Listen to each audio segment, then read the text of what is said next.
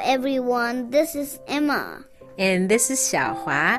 Today we're going to tell you a story that's called The Boy Who Cried Wolf by Aesop. 嗯，这是《伊索寓言》里的一个故事，就是我们经常听到的“狼来了”。Now, shall we begin? There was once a shepherd boy who grew bored as he sat on the hillside watching the village sheep.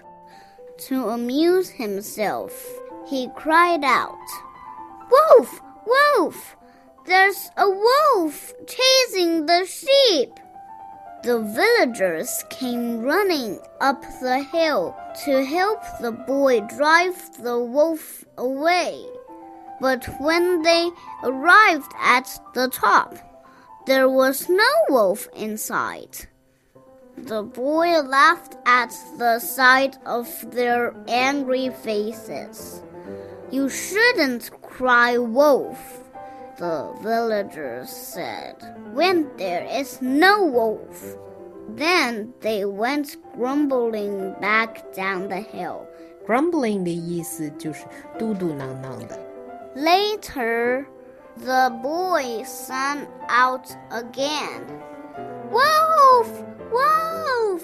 The wolf is chasing the sheep!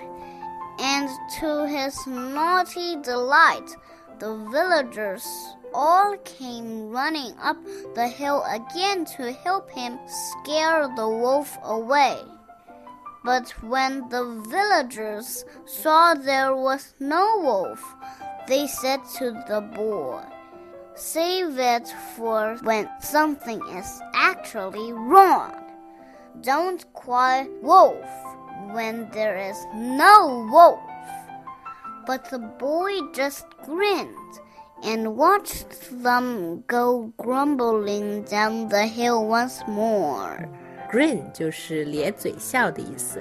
那个男孩只是咧嘴笑了一笑，然后呢，看见村里的人很不高兴的嘟囔着下山了。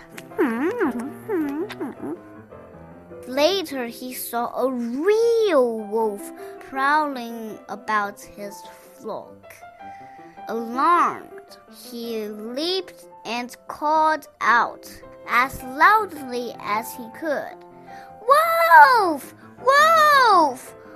But the villagers thought he was trying to fool them again, and so they didn't come.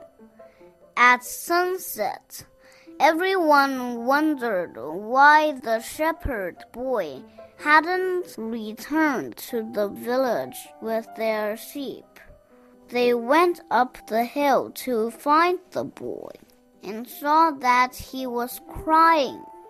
There was really a wolf this time. The flock had scattered. I cried out, Wolf!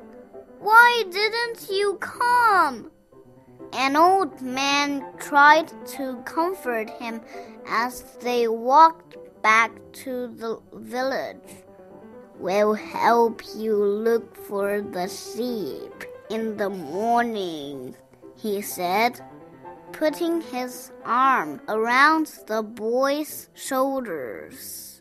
Nobody believes a liar even when he's telling the truth. The end.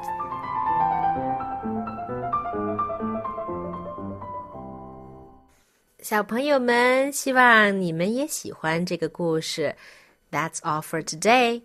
Goodbye. Goodbye.